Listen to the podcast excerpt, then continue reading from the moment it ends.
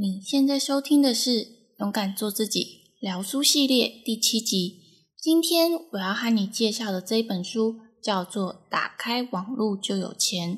作者是工具王阿张。如果你有在网络上有搜寻有关 WordPress、WP 相关的一些教学知识，那你应该会查到很多关于工具王阿张的文章，所以我想你应该也对他不陌生才对。不过，不管你知不知道阿张这个人，今天主要还是介绍这本书的内容。根据这一本书的书名，就可以知道这本书主要是在讲网络创业相关的内容。如果你对于网络创业或者是自媒体经营有兴趣的人，这本书就还蛮适合你阅读的。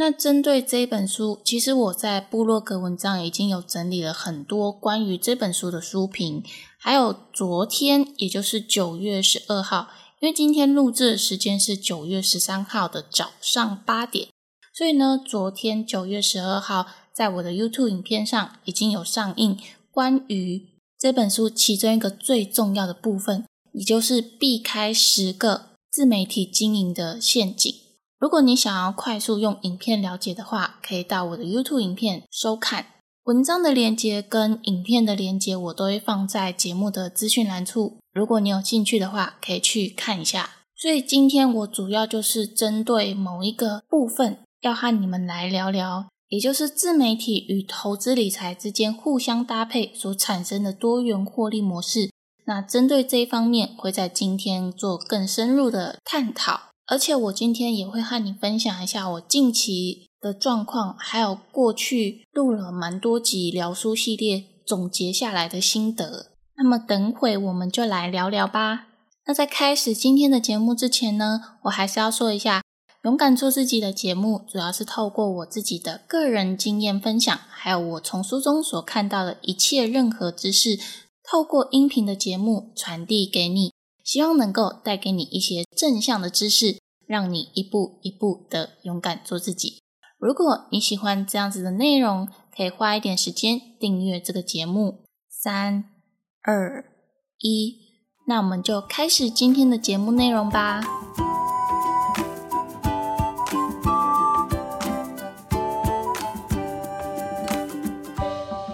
首先，我还是要针对这本书做一点简单的介绍。那这本打开网络就有钱，内容上主要是帮助读者能够建立正确的网络创业心态，然后提供一些经营各种自媒体平台的优点还有缺点，还有每一个平台的经营技巧，包含 YouTube 啊、IG、b l o g FB、Line、论坛、TikTok、Telegram、Email、电邮行销等等的一些技巧，都有在这本书中所说到。那然后呢？他还有提到一些投资金融商品的一些技巧啊，包含美股啊，或者是加密货币等等。再来就是比较少人能够分享的部分，也就是分享如何远端的在美国开公司的心得。那这个部分呢，真的是比较少人能够做到的。所以，如果你对于在美国开公司，然后又不想要飞到美国，因为毕竟现在疫情比较严重，所以出国变得比较困难一点。而且出国你也不确定会不会有什么样的危险，所以你对于在美国开公司这方面有兴趣的话，也可以从这本书中得到一些灵感或者是相关的知识。那再来呢，对于一个自由工作者呢，该如何成功的建立一个？完整的事业体系呢，也是可以在这本书中得到一些建议与灵感。所以我会认为这本书比较适合想要对整个网络世界有一个大方向的了解，或者是对于经营自媒体有兴趣的人都非常的适合。作者工具王阿张呢，其实我最初知道他也是在联盟行销大师班里面。对，没错，我自己本身就是联盟行销大师班的学生。那我在去年二零二零年的七月才加入的。阿张他是在二零一九年就已经加入，算是比我很早就已经进入到这个课程里面，算是一个前辈吧。然后这个大师班其实有在另外的开设一个 FB 的专门讨论的社群。只要在学习的过程中有什么样的疑问啊，或者是网站上有什么样的设置问题，都可以在这个社团上发问。那也有蛮多很强的人都会在上面回答你的问题。阿张呢，他就是其中一个很厉害的人，经常的在这个社团里面回答其他人的问题。那主要呢，它就是回答关于 WordPress WP 的架站相关的知识。那因为我们在课程中所学的主要就是利用 WordPress 来进行架设部落格网站。我这边简单讲一下为什么要利用 WordPress 来架站好了。其实网络上已经有很多免费的部落格网站，比如说匹克邦啊、方格子啊、Medium 啊这些免费的部落格平台呢。他们都已经有帮你免费的提供主机啊，还有网域，所以基本上使用者并不需要额外的付费就可以使用，而且在平台上也可以尽情的发布文章。当然，每一个平台之间的创作者也有一些举办网络活动，可以让很多创作者在这个活动里面互相交流。听起来好像是不错，可是其实有一个最大的问题就是。在 Google 上面，对于这些免费部落格提供的网域文章内容，它在排名上并不会很前面，反而是 WordPress 所产生的文章，它在 Google 上的排名会比较前面一点，因为是属于自驾站的方式，算是类似有一个独立的家的概念，所以 Google 会比较喜欢这样子类型的网站。这也就是为什么在联盟行销大师班里面，主要就是以教学 WordPress 为主。当然，也是越来越多人意识到 WordPress 的重要性，所以才看到这个痛点而制作出很多关于 WordPress 的教学文章。那阿张就是其中一个在这个市场里面的领先者，所以呢，他就时常在社团里面去回答别人的问题。也许你可能会觉得说，在社团里面回答别人的问题，应该没有办法直接的创造出金钱价值吧？但是，其实，在经营网络平台啊，或者是在网络创业上，最重要的就是能够提供给你的客户啊、你的观众啊，他们想知道的内容，也就是提供价值给他们，帮他们解决一些问题。当他们的问题被解决的时候，他们就能够真正的感受到你所提供的价值，就会认为你这个人在他们心目中是非常有地位的。更倾向于相信你所说的话，你所推荐的任何一个产品。那这样子的话，就能够提高自己的影响力。那影响力在这个网络时代是非常重要的。如果你想要在网络上走得更久、更远，那势必来说，你就是必须要有一定的影响力。所以呢，从小处开始，也就是。在论坛啊，或者是 FB 社团啊，都好，提供给别人价值，就能够慢慢的累积自己的影响力。那阿张呢，就是利用这样子的方式来累积自己的声量。那也因为这样，除了他的部落格能够提供给读者更多有价值的内容之外，在社团上，他也能够持续的为学员创造出价值。这样子相辅相成的情况下。就能够让他快速的建立起网络事业。当然啦，利用网络自媒体啊，或者是网络创业、网络行销来创造一个庞大的事业体，是一个很好的事，没有错。大多都是利用内容来进行创业的。可是随着事业的规模越来越大，其实我们就要更加的去了解投资理财这一块，才能在我们经营事业体的同时。能够管理事业的财务状况，透过自媒体经营以及投资理财这样子互相搭配，才可以让你的事业体走得更长更久。当然啦，投资理财也不是限于在管理财务方面的事情，当然还有借由钱来赚取钱的方式，也就是投资领域这方面的知识。千万不要小看钱滚钱的投资模式，因为呢。最活生生的例子就是世界上最有名的股神巴菲特，他就是利用投资的方式来帮助自己建立庞大的事业体，而且呢，学会投资理财也可以让自己更早一步的达到财富自由，提早过上自己想要的人生。所以呢，就来到今天我最想要和你们分享的一个大重点，也就是这本书所提到的自媒体加投资理财等于多元获利模式。从刚刚讲到的，应该就能够理解投资理财的重要性。至于呢，为什么这本书要选择自媒体为主，才可以达到多元获利的模式呢？其实啊，这本书会这么写的主要原因，是因为自媒体相对于传统的创业模式来说，是成本非常低的一个创业形式，甚至可以说你根本不需要钱就可以开始进行自媒体创业。不过严格来说的话，你所花费的钱应该算是你的时间。不是有一句话说到“时间就是金钱”吗？所以呢，时间呢也可以认为是金钱的一种。经营自媒体所花费的钱，其实就是你的时间。透过持续坚持的经营，然后累积一步一步的作品，而作品呢，就是将你的大脑内的知识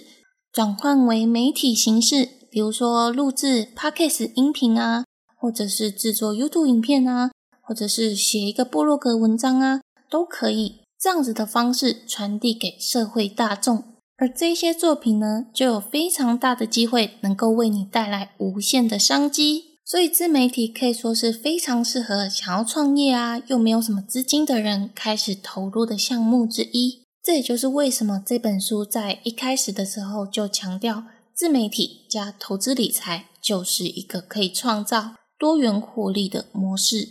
不过呢，其实，在做每一个行业都是有它的辛苦之处。这就要说到刚刚有提到的，自媒体最主要耗费的就是时间。不过呢，其实做自媒体也是一个非常累的事情。在你还没有看出成效之前呢，基本上都是靠着自己的兴趣来支撑这个自媒体的运作。为什么我会说这么累呢？因为以我自己来说，我最初一开始投入的平台就是经营 YouTube，当时就是抱持着一股热忱啊，然后糊里糊涂就进入到这个 YouTube 的世界里面。可是经营久了，才发现要制作出一部影片所需花费的时间跟心力都是非常的多。如果你有经营自己的 YouTube 平台的话，你应该会知道。只单靠自己一个人的话，从开始想主题啊、写脚本啊、选择场地啊、场地布置、拍摄，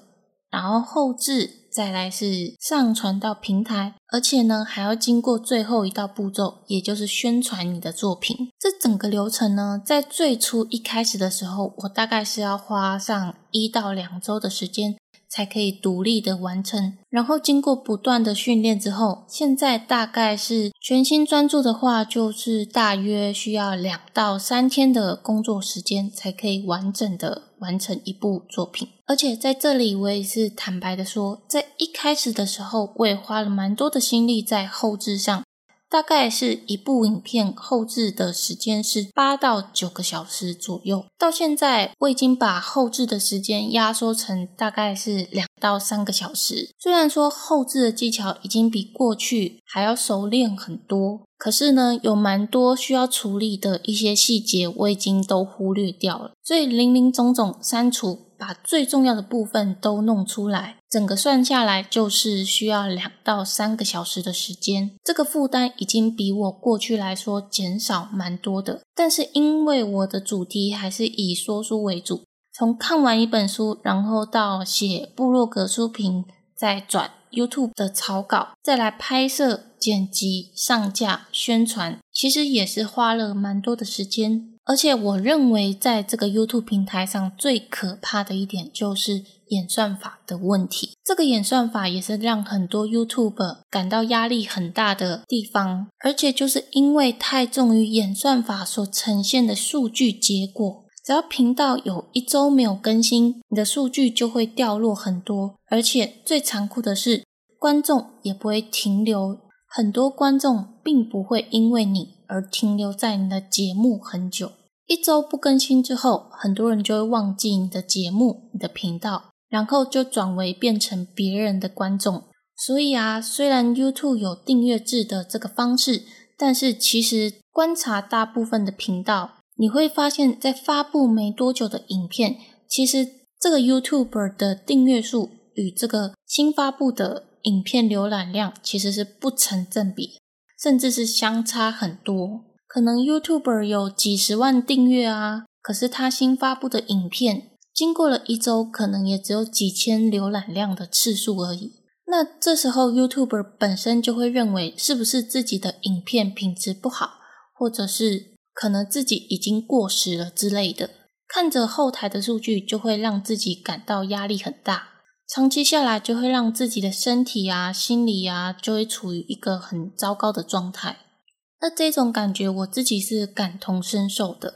我必须要老实承认，其实我的自媒体经营成效真的没有很好。能够一直坚持下去，就是凭着一股热忱跟兴趣。如果你要问我，我做的开心吗？老实说，我是真的蛮开心的。但是我会觉得，如果可以撇开后台数据这些给我的压力，我会觉得我会比现在更快乐十倍以上。因为曾经我就是因为这个后台数据让自己很辛苦很累，因为数据显示我做的作品成效都没有很好。你想一想，对于一个尽心尽力花了好多小时跟心力投入在创作上，然后好不容易才产生出一部作品。结果成效没有很好，那种打击的心情真的是非常大。就像你精心煮了一大桌的丰盛晚餐，可是呢，你的家人啊，或者是你的爱人啊，就跟你说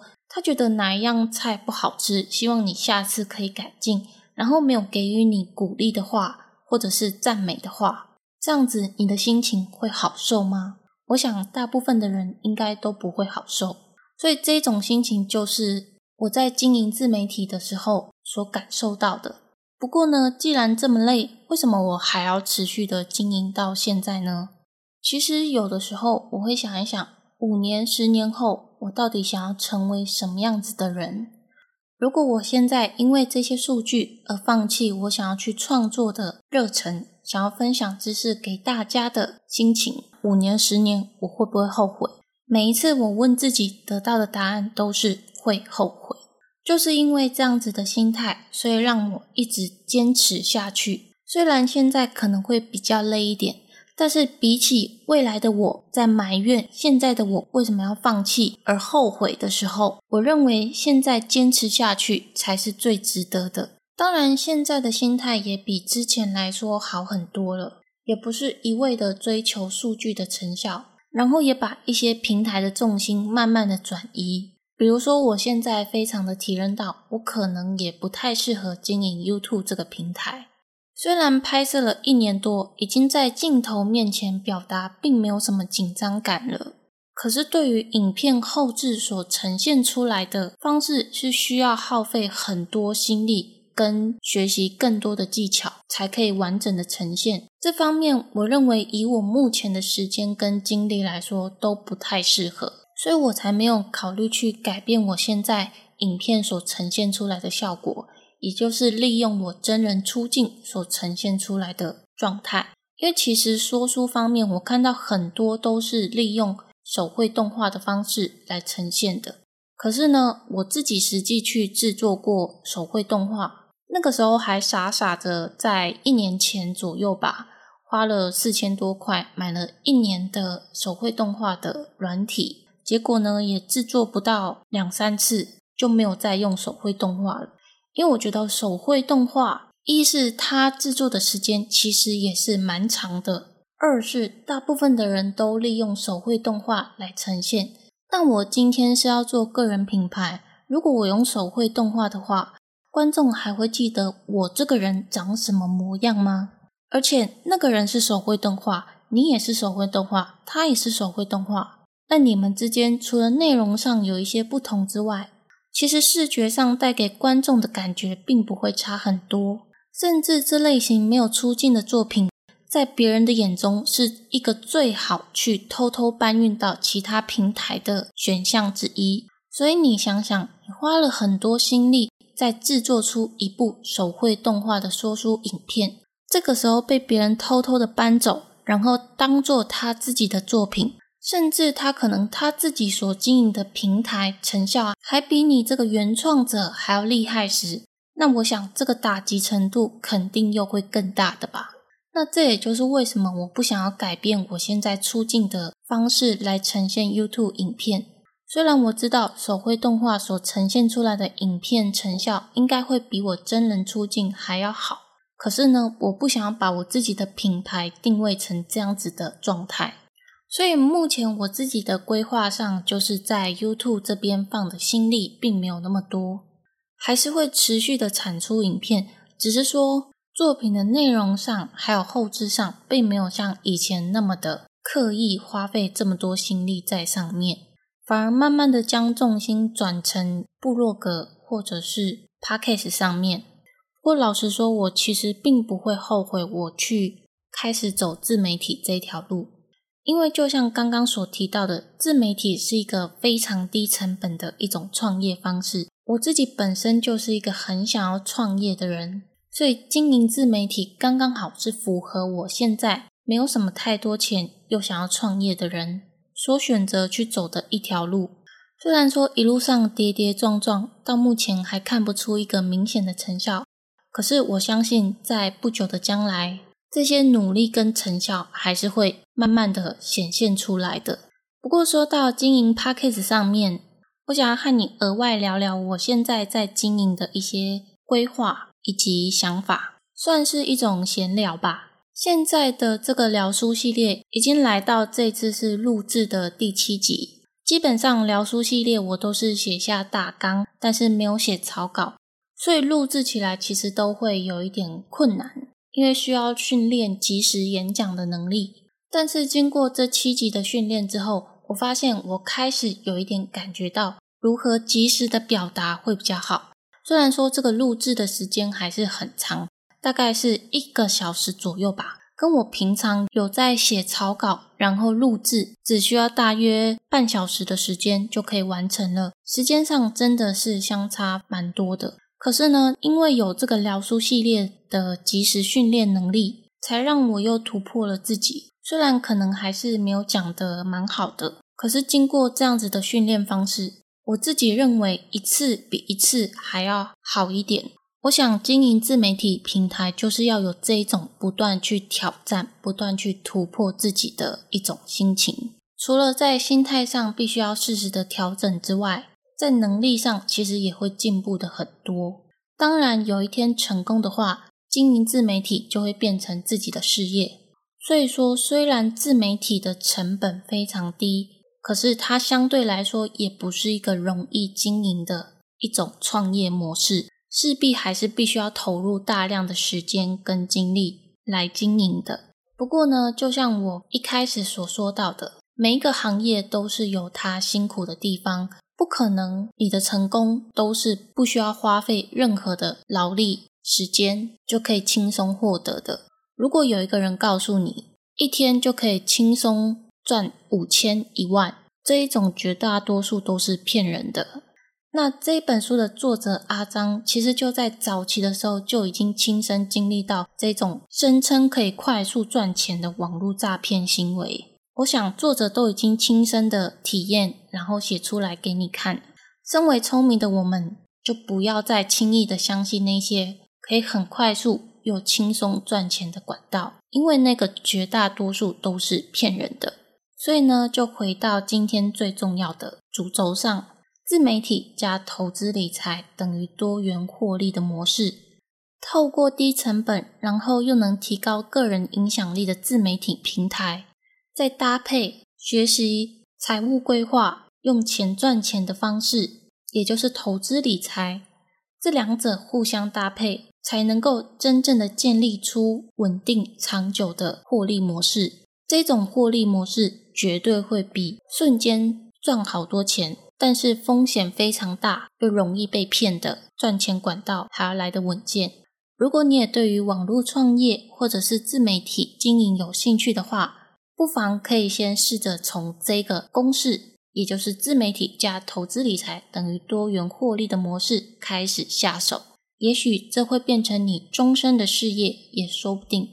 好的，今天就是简单的分享这本书的其中一个重点项目。当然，如果你对于经营自媒体啊、网络创业啊非常有兴趣的话，你也可以去买这一本打开网络就有钱的书来看看。那详细资讯我都贴在节目的资讯栏处，包含我整理的文章啊，这本书的博客来连结啊，还有我制作出的精华 YouTube 版本啊，都可以在节目资讯栏处找到哦。那今天非常感谢你的收听，因为有你的收听，才能让我更有动力的去做勇敢做自己的 Podcast 节目。如果你喜欢这样子的节目内容，欢迎订阅追踪我，或是追踪我的 IG、YouTube，让我一直带给你正向的知识。当然，也欢迎你分享这个节目给你身边的朋友，也能够帮助他们学习成长。也欢迎帮我到 iTunes Story 上打新评分加留言，